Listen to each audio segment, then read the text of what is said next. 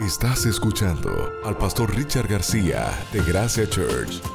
Que este mensaje pueda bendecir tu vida, donde quiera que estés. Espera cada lunes un nuevo episodio.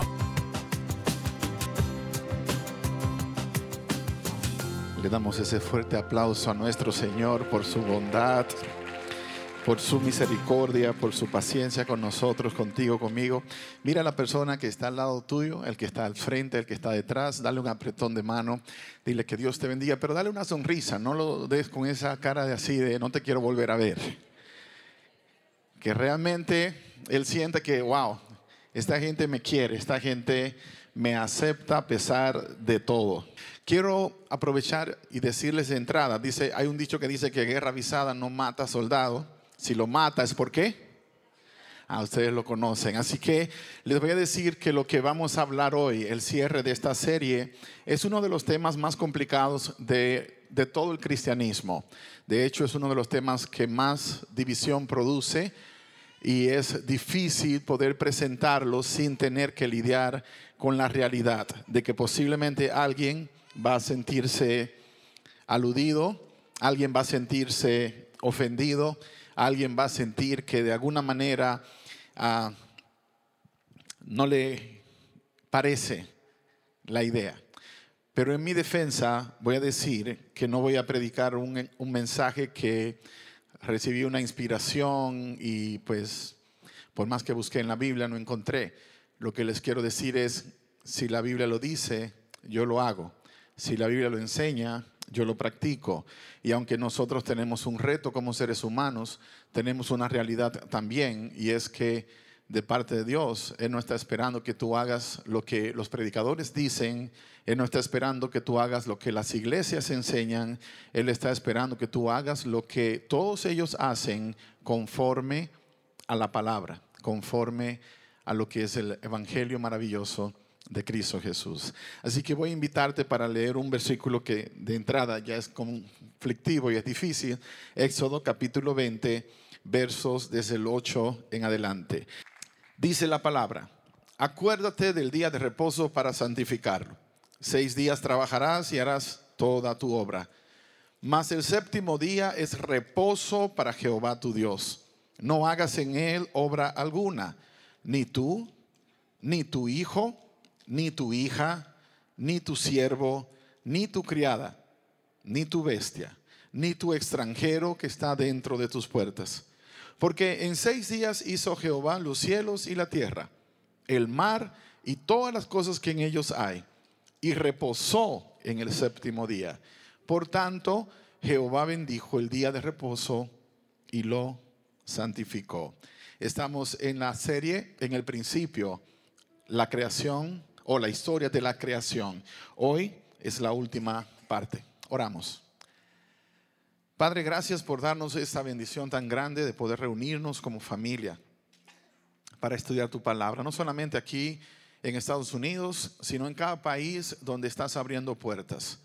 No solamente en las iglesias que mencioné, sino también yo sé que hay gente en lugares como Barranquilla, en Bogotá, otras partes de Colombia, en Santo Domingo, República Dominicana, nuestra capital, en México, en más de una parte del hermoso país y otros lugares de Centroamérica y Suramérica y aún de Europa que se conectan con nosotros.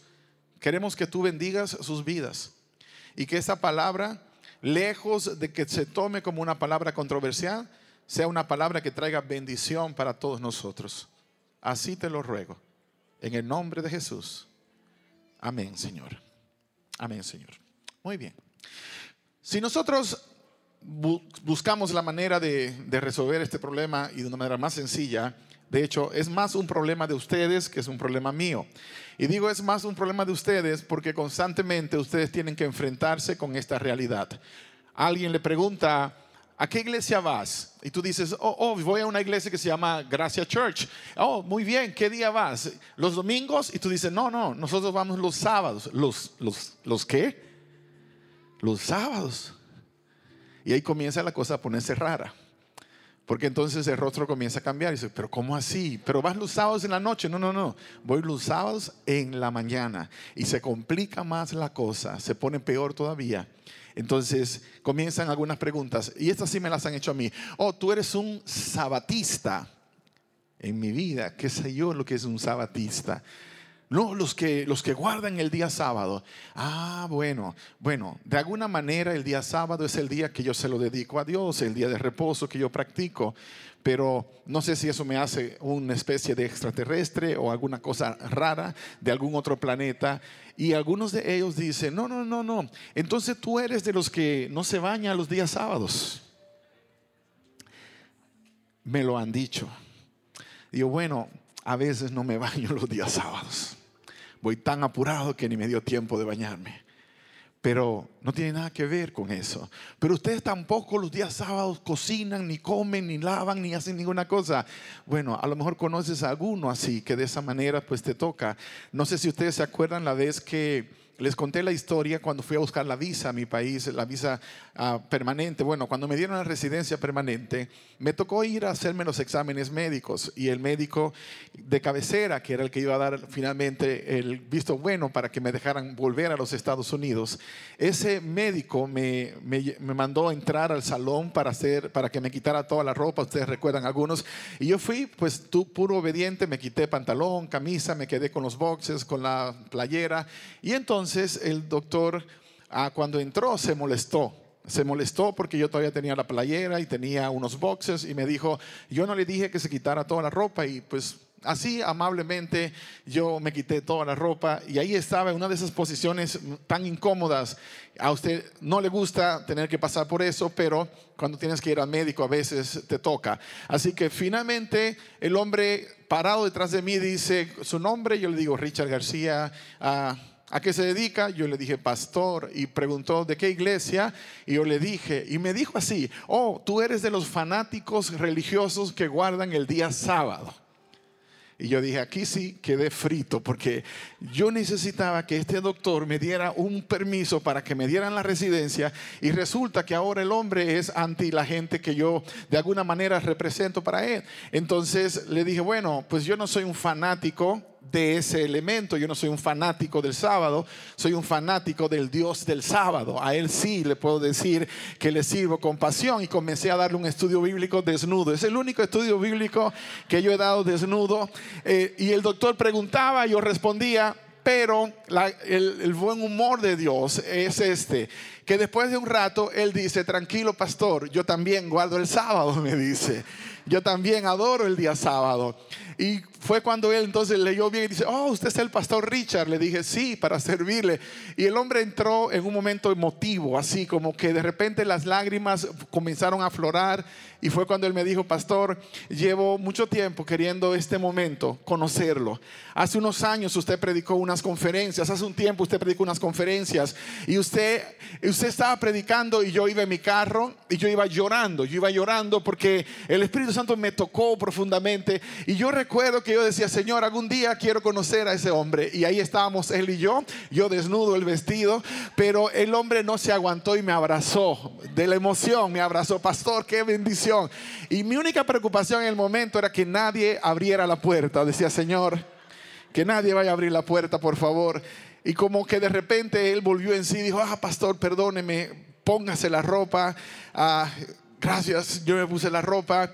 Y haciéndoles corta la historia, me di cuenta que yo no era el único extraterrestre en ese contexto, que había gente como yo en diferentes lugares que adoraban a Dios un día diferente a lo que todo el mundo lo hace. Si tú le preguntas a los musulmanes, a los árabes, ellos adoran a Dios el día viernes, ese es el día sagrado del islamismo. Cuando vas a países árabes te das cuenta que ese día todo cierra. Es un día para dedicárselo a Dios. Si vas a Israel, algunos de nosotros, algunos amigos cercanos, hemos tenido la oportunidad de estar allá y el día sábado la sección judía cierra completa.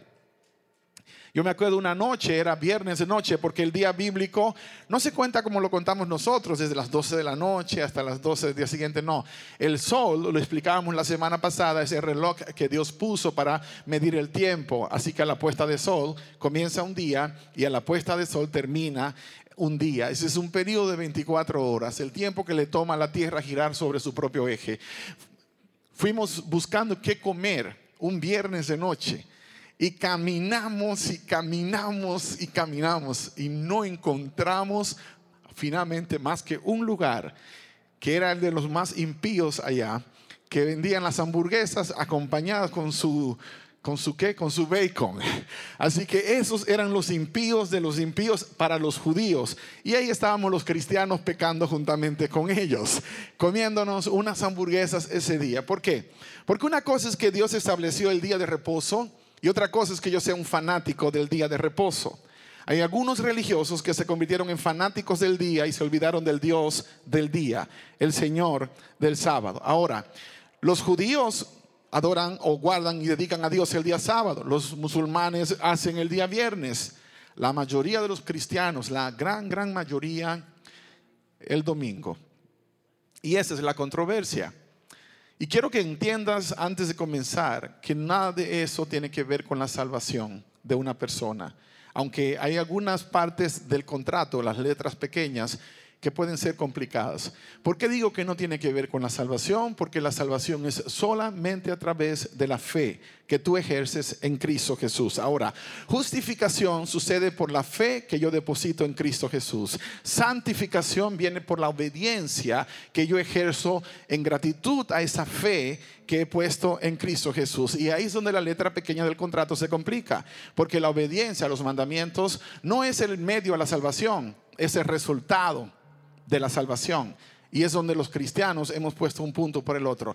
Y no voy a entrar en tirar piedras a nadie, pero hasta el año 331 de nuestra era, el día sábado seguía siendo el día que los cristianos, judíos y todos los que aceptaron a Jesús guardaban hasta el año 331. Y esa es la tarea para que investigues qué pasó después de allí. Tiene que ver con el imperio romano. El imperio romano andaba muy preocupado por unificar el imperio. Por un lado tenía a los paganos que adoraban el primer día de la semana al Dominicus Dei, al día del dios Sol. Y tenía a los cristianos que adoraban el día sábado. No es cierto como algunos dicen, que después que Jesús murió, cuando Él resucitó, le dijo a todos que guardaran el domingo porque Él había resucitado. Si encuentras un versículo que dice eso, por favor tráemelo y yo dejaré de predicar para el resto de mi vida. No existe en la Biblia. Jesús en ningún momento dijo, como yo voy a resucitar el primer día de la semana, por favor todos me cambian el calendario porque ahora van a dedicar otro día para adoración. No, eso no aparece. Lo hizo un emperador llamado Constantino. Lo hizo la iglesia de Roma después del concilio famoso de Nicea. Todo esto te lo digo para que entiendas el contexto de por qué hoy somos tan diferentes. Unos cristianos adoran el día sábado, otros cristianos, la gran mayoría, adora el día domingo. Unos le tiran piedra al otro y el otro le tira piedras al uno. Y ese nunca fue el plan de Dios tampoco. En ningún momento. Ahora, ¿por qué este tema es difícil para mí porque es controversial. Y evito la controversia, pero hay momentos donde la Biblia no te da espacio para evitarlas. Tienes que ser controversial. Jesús lo fue. Por eso los líderes de la iglesia en aquel entonces no lo aceptaban, porque él fue para ellos controversial. Era contrario a lo que ellos practicaban. Ahora, si yo entiendo la razón de esto, voy a descubrir por qué hay tanta bendición en el principio. Por ejemplo, la mayoría de nosotros entiende el principio del diezmo, aunque no, todos lo practican. El principio del diezmo es que de todo lo que Dios me ha dado, yo le devuelvo el 10%. El principio de la ofrenda es que la gratitud que siento por todo lo que me ha dado se expresa por encima de ese 10%. Ahora, con relación al tiempo, en el mandamiento Dios no está pidiendo el 10%, Dios está pidiéndote un 14% de tu tiempo. Y se complica más cuando Jesús le dijo a los discípulos que por lo menos deberíamos velar una hora por día. Se lo dijo en Getsemaní. Así que si yo le sumo seis horas más a ese día de 24, son 30 horas. Entonces Dios me está pidiendo un 17% de mi tiempo. Del tiempo que Dios me ha dado, que es la mayor riqueza que todos tenemos, hablábamos la semana pasada, Dios me está pidiendo que yo le dedique a Él un 17% de mi tiempo, lo que dice que todavía me queda un 83% de mi tiempo para yo hacer con ese tiempo lo que tengo que hacer. Pero para Dios un 17% del tiempo Él espera que yo le dé. Eso obviamente hace que todo el 83% sea bendecido, así como cuando doy el 10, el 90 queda bendito. Así que cuando doy el 15, el 85 queda bendito. Lo que Dios está diciendo en este principio es, si tú me das este tiempo que te estoy pidiendo, yo voy a bendecir y voy a santificar todo lo demás. Y ese es el reto que los cristianos hoy día estamos enfrentando. Uno, dos, si te das cuenta, él comienza hablando del mandamiento y dice, acuérdate del día de reposo para santificarlo. Y para no complicar mucho la cosa, cuando tú estudias en el libro de San Lucas, cuando te pones a leer un poquito acerca de la historia de la crucifixión, muerte, resurrección de Jesús. Cuando Jesús fue crucificado, fue crucificado a la hora nona un viernes. Por eso nosotros, como cristianos, tenemos un día al año que se llama viernes, porque un viernes Jesús murió en la cruz del Calvario. Ahora, ¿qué día resucitó Jesús? ¿Qué día? El domingo. De hecho, no existía el domingo. Se llamaba primer día de la semana. ¿Y qué pasó el sábado? Descansó en la tumba según el mandamiento que él había establecido. Vamos a entrar algo súper interesante. Hoy es uno de esos días. Tome y anote por donde pueda para que no se le vaya a olvidar esto que le voy a dar. Comenzamos con Génesis capítulo 1 y vamos a cerrar con el tema de la creación. Génesis capítulo 1, verso 31. Y voy a continuar con los versículos 1, 2 y 3 del capítulo 2. Reina Valera 1960. Dice la palabra. Y vio Dios todo lo que había hecho y aquí que era bueno en gran manera. Y fue la tarde y la mañana el día sexto. Fueron pues, capítulo 2, verso 1, fueron pues acabados los cielos y la tierra y todo el ejército de ellos. Y acabó Dios en el séptimo día la obra que hizo y reposó el día séptimo de toda la obra que hizo. Y bendijo Dios al día séptimo y lo santificó porque en él reposó de toda la obra que había hecho en la creación. Mira qué espectacular esto que la Biblia está enseñando. Dios terminó de crear todas las cosas, lo creó todo. En seis días organizó la tierra como la conocemos hoy día. De hecho, era mucho mejor. Y dice la palabra que Dios vio todo lo que él había hecho y aquí que era bueno, ¿de qué manera? en gran manera. Así que todo lo que Dios había hecho era bueno. Yo diría en buen dominicano era buenísimo. Usted también a lo mejor lo diría igual. Ahora, cuando de repente llega el séptimo día, ese día no solamente era bueno, como Dios dijo que todo lo que había hecho era bueno, sino que ahora Dios decide bendecirlo y lo santifica. No hay ningún otro día de la semana. Todos son buenos, pero no hay un solo día de la semana que Dios puso una bendición y encima lo santifica apartándolo para un uso sagrado. Cuando yo entiendo esto, Entiendo el conflicto de los cristianos que dicen, no, pero es que cuando Jesús vino, Él clavó la cruz en la cruz del Calvario, clavó la ley en la cruz del Calvario. Sí, Señor, clavó la ley. Por eso no hay que matar corderos, por eso no hay que sacrificar nada, porque la ley ceremonial fue clavada. Pero hay una ley, la ley moral, la ley que habla de los diez mandamientos, que nunca tuvo nada que ver con las ceremonias que se celebraban para anunciar la venida de Jesús. De hecho, los diez mandamientos no aparecieron en el libro de Moisés, en el libro de Éxodo, en capítulo 20 por primera vez. Es uno de los errores que el cuerpo de Cristo ha cometido por muchos años. No, no, no, pero es que la ley Dios se la dio a Moisés. Si la ley Dios se la dio a Moisés porque no existía antes, ¿cómo explicas que Caín mata a su hermano y Dios lo maldice? Porque mata, mató a su hermano. ¿Por qué lo va a maldecir si no era pecado? Porque si no hay ley, no hay pecado. Si yo me voy, recuerdo cuando recién compré eh, mi, carro eléctrico y estaba probando con fuertes el motor eléctrico y me acuerdo que estaba por el 1.61 y quise ir para el aeropuerto más rápido que lo que tenía que ir y como no lo puedes, no sientes el motor que hace boom, pues se va muy suave iba a 92 millas por hora.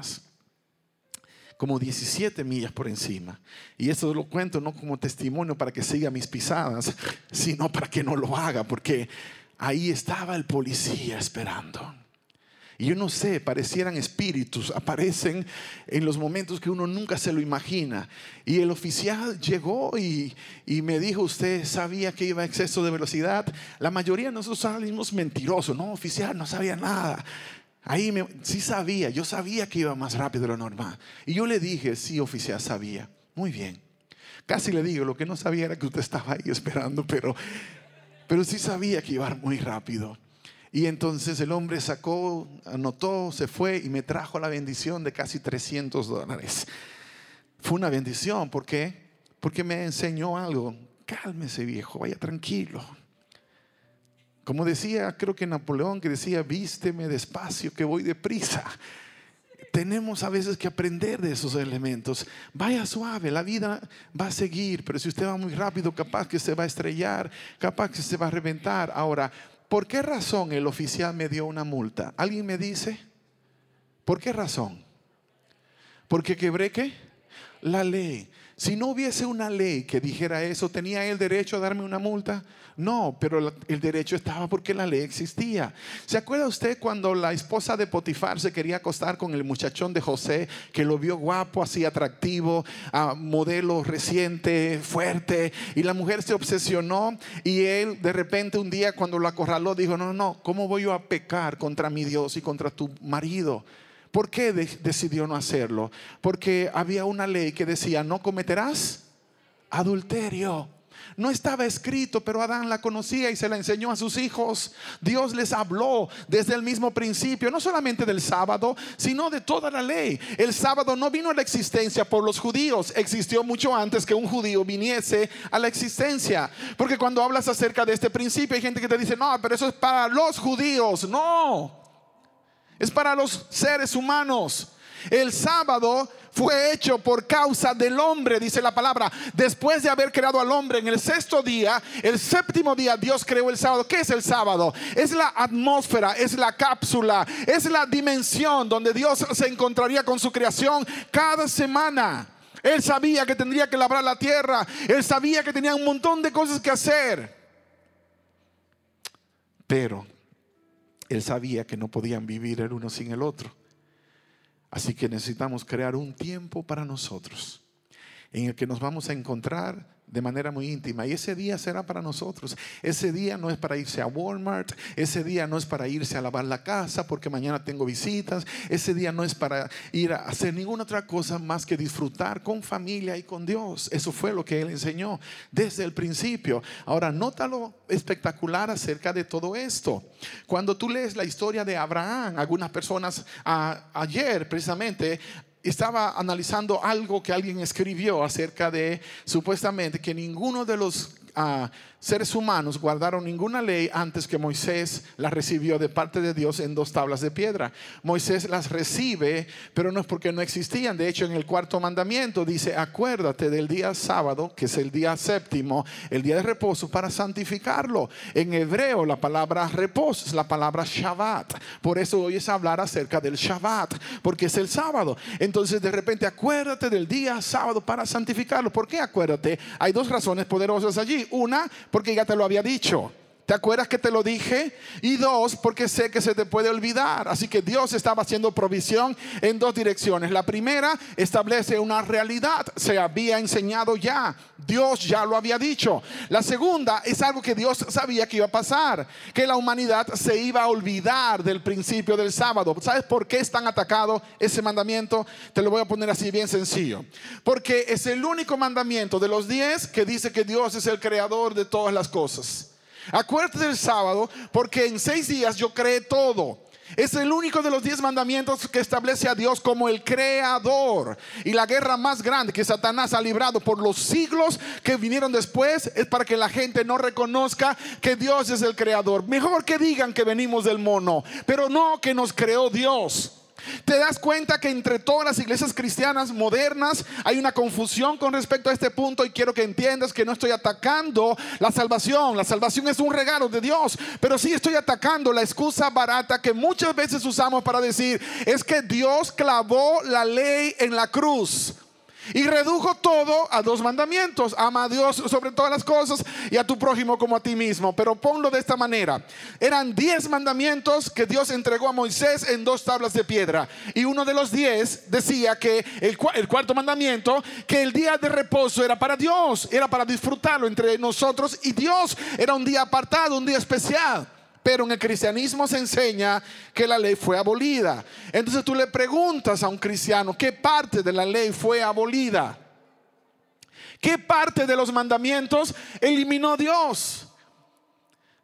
Bueno, pero es que él dice que ahora hay que amarlo a él sobre todas las cosas y al prójimo como a sí mismo. Eso no fue aboliendo ninguna ley. Cuando él dijo les voy a dar un nuevo mandamiento, es porque la gente no lo practicaba. Era diciendo se los voy a poner de otra manera. Y pongo en ese contexto. Cuando tú amas a tu prójimo como a ti mismo, ¿lo vas a querer matar?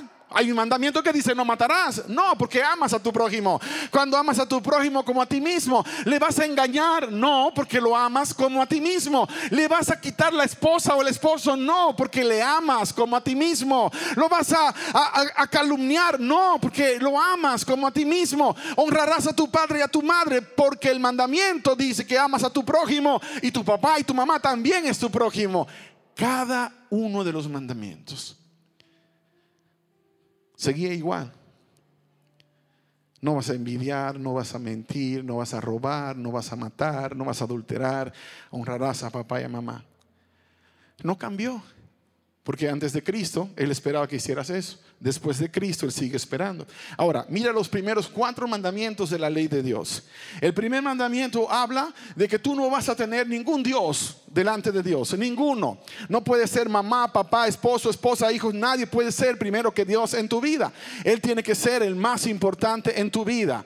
Punto uno. Punto dos. Él dice que no adores imagen de ninguna semejanza. Por eso hay un serio problema cuando una persona cree que si se va a venerar a la Virgen de los santos de los últimos días, entonces Dios va a estar contento. Eso no es una, una teología de Dios, es del diablo. ¿Por qué? Porque Dios no necesita que busques a un santo o a una virgen para que te comuniques con Él. Puedes venir directamente a hablar con Dios. Vengan confiadamente, dice la palabra, al trono de la gracia y van a encontrar el oportuno socorro. Ahora, yendo más allá, más profundo todavía. El tercer mandamiento que dice que no tomes el nombre de Jehová tu Dios en vano. Algunas personas lo reducen a solo una palabra.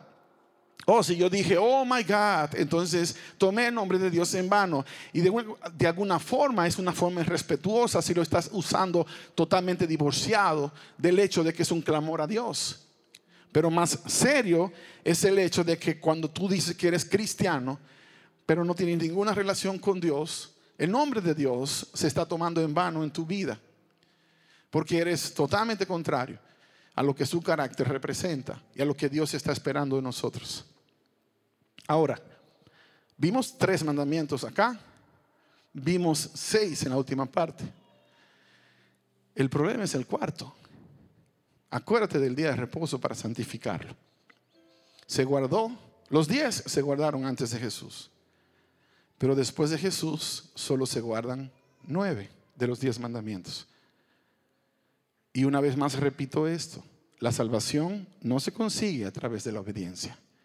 La obediencia es un resultado de la salvación. Si yo de verdad amo a Dios, lo voy a obedecer. Si de verdad yo lo acepté como mi Señor y Salvador y acepté lo que Él pagó en la cruz del Calvario, lo voy a obedecer por amor no para llegar a salvarme, porque entonces ya sería salvación por obras. Ahora, nota que es súper interesante esto. No solamente Abraham practicó todos estos principios. La palabra dice en el capítulo a 26 de Génesis, Génesis 26, 4 y 5. Multiplicaré tu descendencia como las estrellas del cielo y daré a tu descendencia todas estas tierras y todas las naciones de la tierra serán benditas en tu simiente. Eso le dice Dios a Abraham, por cuanto oyó Abraham mi voz y guardó mi precepto, mis mandamientos, mis estatutos y mis leyes. Abraham no era judío. De Abraham vienen los judíos, de Abraham vienen los árabes. Pero él era antes que todos ellos. Ahora, nota que es súper interesante se pone la cosa cuando vas a los profetas y le preguntas al profeta Isaías. Y él te dice, Isaías 58, 13 y 14, dice, si retrajeres del día de reposo tu pie de hacer tu voluntad en mi día santo y lo llamares delicia, santo, glorioso de Jehová y lo venerares, no andando en tus propios caminos, ni buscando tu voluntad, ni hablando tus propias palabras, entonces dice, te deleitarás en Jehová y yo te haré subir sobre las alturas de la tierra y te daré a comer la heredad de Jacob tu padre, porque la boca de Jehová lo ha hablado. Te voy a dar una bendición espectacular y de eso se trató. Siempre se trató de que había una bendición. No estaba mal que yo adore a Dios el domingo, el lunes, el martes, el miércoles, pero sí estaba mal que yo dijera que como me conviene más, yo te voy a dar otro día, no el día que tú me pediste. ¿Se acuerdan ustedes la historia de Naamán que hablamos un poquito? Naamán era leproso. Y Dios le dijo que tenía que bañarse siete veces en el río Jordán. ¿Te imaginas si él hubiese dicho, ¿Por qué tiene que ser siete? Con tres veces que me bañe es suficiente. ¿Se hubiese sanado? Si se hubiese lavado seis veces, ¿se hubiese sanado? ¿Por qué no? Porque Dios dijo que siete. Y cuando Dios dice siete, seis no es suficiente. Para que se pueda activar esa bendición que Dios tiene para ti y para tu casa para que se pueda activar esa bendición que Dios tiene para tu familia. Es allí donde la obediencia cobra sentido. Si Dios te dice que debes ir tres pasos adelante, dos a la derecha, dos a la izquierda, y tú lo haces, vas a llegar al lugar que Dios te dice. Pero si tú dices, no, no, la onda que no, mejor me voy por este lado porque me parece mejor el camino, entonces te pasarás como el pueblo de Israel en el desierto 40 años y no llegarás a tu tierra prometida. Ahora, Vamos a ir a lo que quizás es lo más relevante de todo esto. Pastor, usted me dijo lo que el Antiguo Testamento enseña, usted mencionó lo que la Biblia dice en el Antiguo Testamento, pero para mucha gente esto no es suficiente. Entonces miremos lo que dice el Nuevo Testamento. Vamos a Lucas capítulo 4, verso 16. Lucas capítulo 4, verso 16. Y mientras Tomás me bajas un poquito a los monitores acá arriba, te lo voy a agradecer, no mucho, solo un poquito. Lucas capítulo 4, verso 16 dice la palabra, vino a Nazaret, donde se había criado, y en el día de reposo entró en la sinagoga conforme a su costumbre y se levantó a leer. ¿Quién fue el que vino a Nazaret ese día? Jesús. Y conforme a su costumbre, fue para la sinagoga, que era la iglesia, ¿qué día? El día de reposo, que es el día sábado, el séptimo día de la semana. Y yo sé que todavía algunos ustedes dicen, pero pastor, y, capaz el, si el, domingo es el día de reposo, es el séptimo día, y estamos confundidos. Es sencillo, si Jesús resucitó el domingo, primer día de la semana, cuenta los días y te darás cuenta que el sábado es el séptimo día de la semana el mismo día que los judíos todavía guardan como día sagrado. Ahora, Jesús entró en la sinagoga el sábado porque era su costumbre. Y alguien una vez me dijo, bueno, pero es que él era judío, no importa. Desde el mismo Génesis vemos que Dios lo estableció. Así que era parte de lo que Dios había querido para, para, el ser humano. El mismo Jesús estableció que Él era el Señor del día sábado. Así que era su costumbre el sábado ir a la sinagoga. Ahora, no solamente Jesús, también sus discípulos. Dice la palabra Lucas 23, 55 y 56. Dice, y las mujeres que habían venido desde Galilea, esto es después de la muerte de Jesús, siguieron también y vinieron y vieron el sepulcro y cómo fue puesto su cuerpo. Y vueltas prepararon especias aromáticas y ungüentos y descansaron el día de reposo conforme al mandamiento. O sea, Jesús murió el viernes a las 3 de la tarde, a la hora nona, a la hora del sacrificio, las mujeres se fueron siguiendo hasta la tumba donde lo pusieron. Una vez que lo pusieron, se regresaron y fueron y prepararon las especias, descansaron el día sábado según el mandamiento y luego el domingo bien temprano se fueron a la tumba. Y ahí es donde encontraron la historia maravillosa de que la tumba estaba vacía, de que temprano ese día Jesús se había levantado entre los muertos, había descansado según su propio mandamiento, había y ahora se levantó venciendo la muerte y estableciendo el poder y el dominio que tendría por los siglos de los siglos. Ahora, esto es lo maravilloso. Si Jesús hubiese enseñado a sus seguidores de que ya no había que guardar sábado, sino que a partir del momento de la resurrección, el domingo sería el día, el día del Señor, entonces todos deberíamos estar en esa dirección con conciencia limpia. Pero no apareció así. De hecho, los discípulos siguieron su costumbre de adorar en día sábado. Hechos capítulo 17, versos 1 y 2 establece que Pablo también lo acostumbraba. Y los sábados, así lo dice la palabra, conforme a su costumbre, ahí estaba él en la sinagoga. Más tarde Pablo y Silas pasaron por las ciudades de Antípolis, de Anfípolis y Apolonia y llegaron a Tesalónica, donde había una sinagoga judía. Como era costumbre, Pablo fue al servicio de la sinagoga y durante tres días, tres días de descanso seguidos, usó las escrituras para razonar con la gente.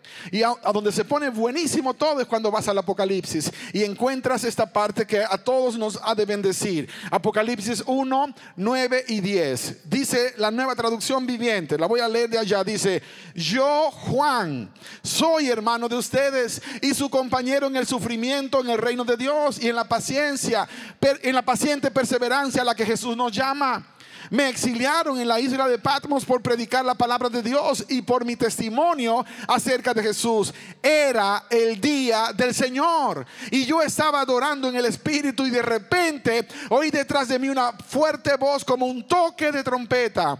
Pablo dice que era su costumbre ir a la sinagoga. Juan acá dice que cuando él recibe la visión, él estaba orando en el Espíritu, estaba conectado en una dimensión todavía mucho más profunda en el día del Señor.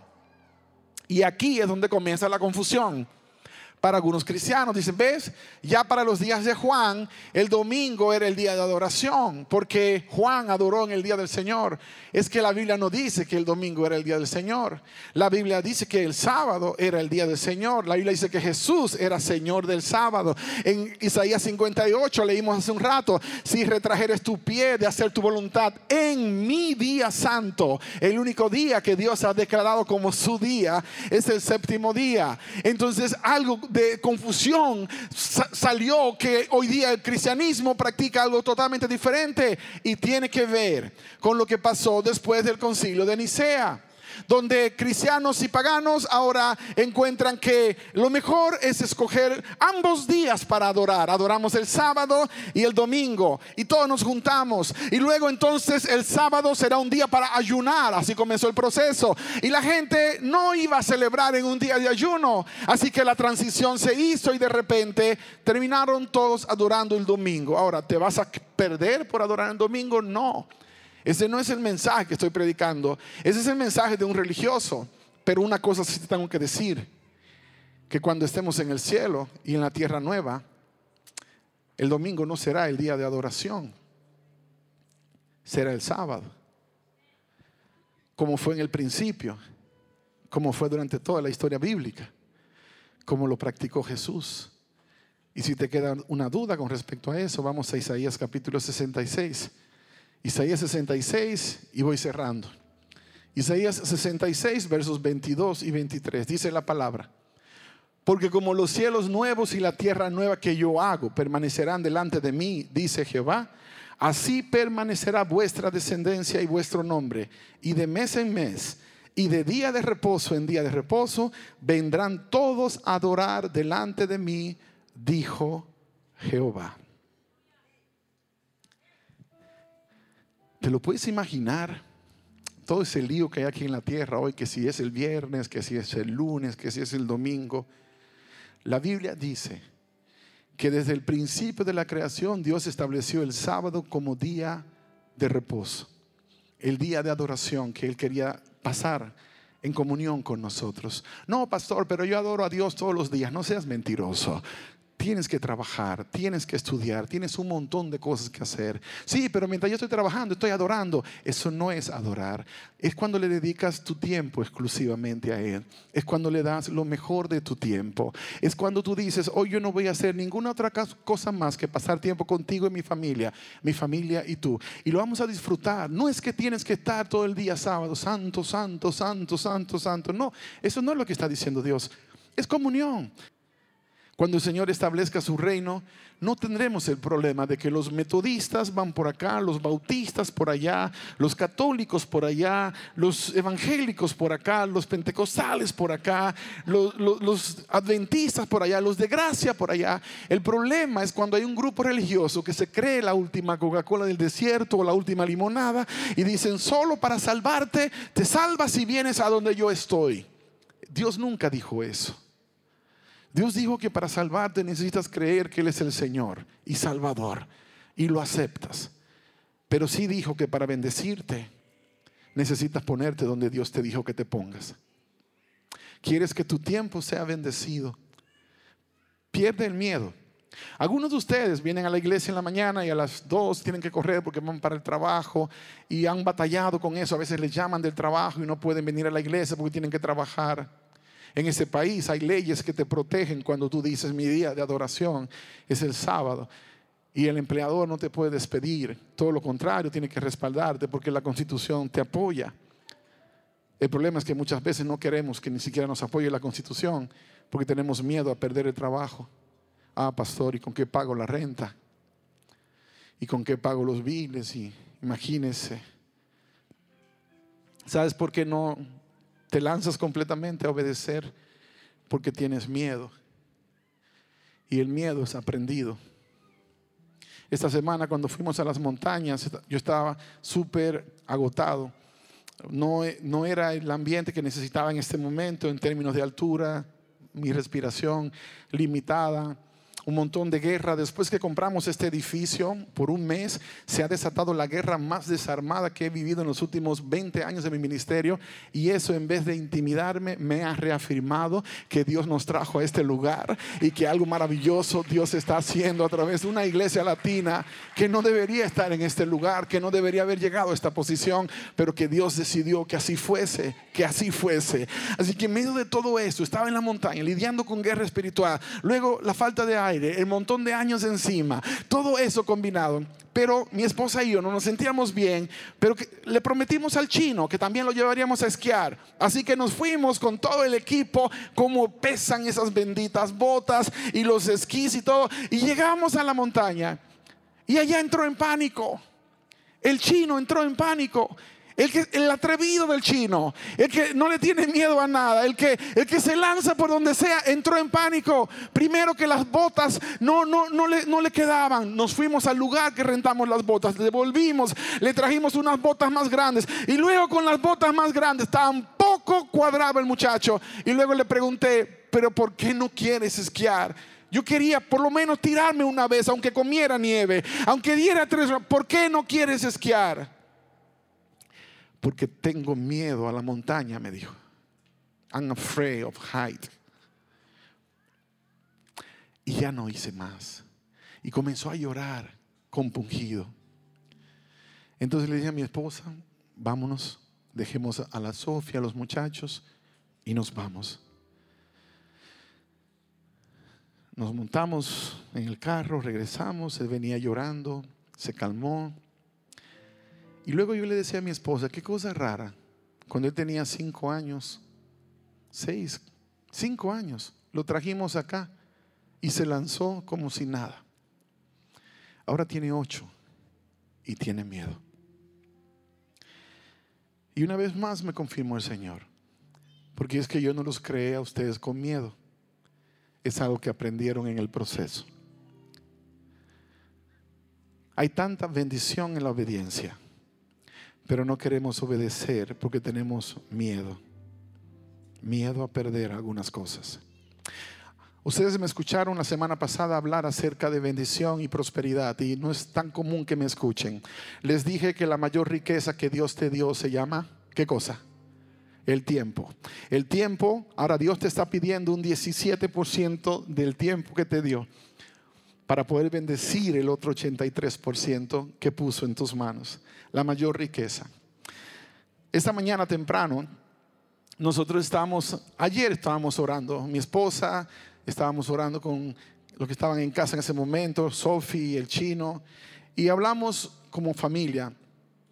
Hemos estado pidiéndole a Dios que nos ayude a vender la casa que tenemos, porque tenemos muchos proyectos para avanzar el reino. Y, eso parece una locura. Y algunos de ustedes van a decir, oh, cuán inestable es el pastor nuestro. Mira, en 10 años, ¿cuántas veces nos hemos mudado? ¿Como 10? como 10 veces, 10 veces, casi, casi una casa por año. Pero la última casa que estamos vendiendo vale 2 millones y pico de dólares. La primera valía 170. ¿Sabes por qué? Nunca vas a poder superar la casa de 170 que tienes. Porque nunca quisieras sacrificar tu estabilidad. Y puede ser que ese no sea tu anhelo y tu sueño de superarte y echar adelante y alcanzar cosas.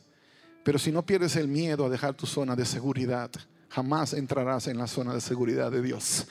Para poder entrar en la zona de seguridad de Dios, tienes que abandonar la tuya propia.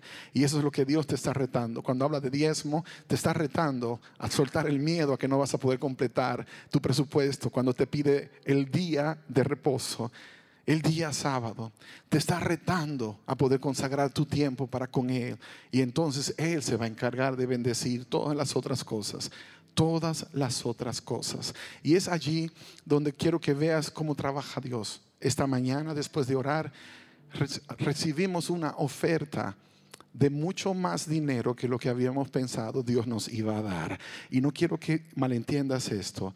No es porque soy mejor que tú es porque me he atrevido a practicar un principio aunque me ha dolido. Y créeme que la situación financiera siempre será un reto, pero cuando tú te atreves a confiar en Dios incondicionalmente y no te apegas a lo material, irás de gloria en gloria, irás de bendición en bendición. Esa es la promesa que Dios te hace en esta hora. Y yo te quiero hacer una invitación. Te quiero invitar a ser fiel en todo lo que Dios te revele. Esto que te he compartido hoy Normalmente lo estudiaríamos en una clase de crecimiento un martes de noche. Y he batallado con el Señor porque necesitaba tener paz de su parte para compartirlo pero he cumplido con mi parte. Hay una bendición que los judíos descubrieron y los ha bendecido financieramente a otro nivel. Hay una bendición que otros cristianos han descubierto y han visto la gracia y la bendición de Dios sobre sus vidas. Hay una bendición que nosotros como gracia hemos visto. Este lugar donde estamos no es el típico lugar que una iglesia hispana que no tiene padrinos en esta nación podría conseguir. Pero ¿sabes por qué lo tenemos? Porque hemos perseverado en la fe, porque no hemos negociado los principios y le hemos creído al Dios Todopoderoso. Su fidelidad nos ha llevado hasta acá y ha mandado gente muy especial para ayudarnos a dar la estabilidad que el barco necesita para llegar al lugar, al lugar donde nosotros sabemos que Dios nos quiere. Pero todo comienza con una decisión. Fieles hasta la muerte. No abandones el llamado de Dios no abandones la visión que Dios te acaba de poner y te acaba de confiar. Sacrifica lo que tengas que sacrificar. Dios quiere prosperarte en todas las áreas, pero hay decisiones que nadie puede tomar excepto tú. Y yo te hago la pregunta. ¿Hay alguien acá que quisiera decirle, Señor, yo quiero decirte como dijo Josué aquel día, que decida todo el mundo lo que va a hacer, pero mi familia y yo le serviremos a Jehová? Y si tú quisieras decir esas palabras y quisieras hacer de esa tu oración, ponte en pie en este momento. Allí donde estás. No tengas miedo en retar a Dios. No tengas miedo en hacer un pacto con Dios. No tengas miedo en entrar a esas aguas más profundas. Porque son aguas más profundas. Yo tengo testimonios de varios de ustedes cuando nos conocimos hace ocho años, nueve años atrás, dónde estaban y dónde están hoy. Y me llena de gozo decir cómo han prosperado, cómo los ha bendecido Dios, cómo han alcanzado cosas que otros jamás se imaginaron. Y apenas estamos en el proceso. Como dijo el apóstol Pablo, les digo yo, no es que lo hemos alcanzado, no es, no es que hemos llegado, sino que, que proseguimos al blanco, a la meta, al propósito maravilloso que Dios tiene para con nosotros. Pero si, si no comienzas ahora, nunca vas a llegar. Si no comienzas ahora, nunca vas a llegar. Entonces, haz pacto con Dios. Cuando se trata de venir a adorar a la iglesia un sábado, no, no debería estar sujeto a si me siento bien. No debería estar sujeto a si hoy tengo ánimo de ir. Es un asunto de obediencia. Voy porque Dios me dijo que tengo que ir. Y no lo voy a hacer porque me siento bien. A veces usted no se siente bien para ir al trabajo, pero va, porque si no, no le van a pagar. Con Dios debería ser aún todavía más intensa la cosa. Él es el único que puede hacer por ti lo que nadie más puede hacer por ti. Lo que ningún empleador puede hacer por ti. Solo Dios lo puede hacer. Allí donde estás, si lo sientes en tu corazón, yo quiero que hagas esa oración de convenio con Dios. Fidelidad. Ayúdame a ser fiel, Señor. Ayúdame a honrarte en todas las cosas. Y quiero que la próxima vez que un hermano de otra iglesia trate de desanimarte diciéndote que eres un sabatista o eres un religioso, tú le digas todo lo contrario. Si fuese un sabatista, ni siquiera estaría hablando contigo. Pero como soy cristiano, lo estoy haciendo. Yo adoro el día sábado, porque eso fue lo que Jesús hizo. Y yo sigo el modelo de Jesús, pero no te estoy condenando, ni te estoy diciendo que no te vas a salvar. Te vas a salvar porque tú también crees en Jesús. Y allá arriba Él te va a enseñar lo que desde mucho tiempo yo estuve practicando acá abajo. Una bendición que no tuve que aguantar porque Dios en su fidelidad me la mostró. Es un asunto de revelación, no porque tú eres mejor, sino porque a Dios le pareció buena idea revelarte a ti una verdad bíblica que va a activar una bendición tan grande que recordarás por mucho tiempo, recordarás por muchos años lo que hoy hemos hablado en este lugar. Atrévete a creerle a Dios. Atrévete a guardar sus mandamientos. Padre, gracias. Gracias por darnos la oportunidad como iglesia, como familia de poder presentarnos delante de ti. No solamente nuestra casa aquí en Arlington, nuestra casa allá en Medellín, nuestra casa allá en Santiago, República Dominicana, allá en México, allá en Atlanta, Nuevo México, en Barranquilla, en Bogotá y en cada lugar donde alguien está conectado en esta hora.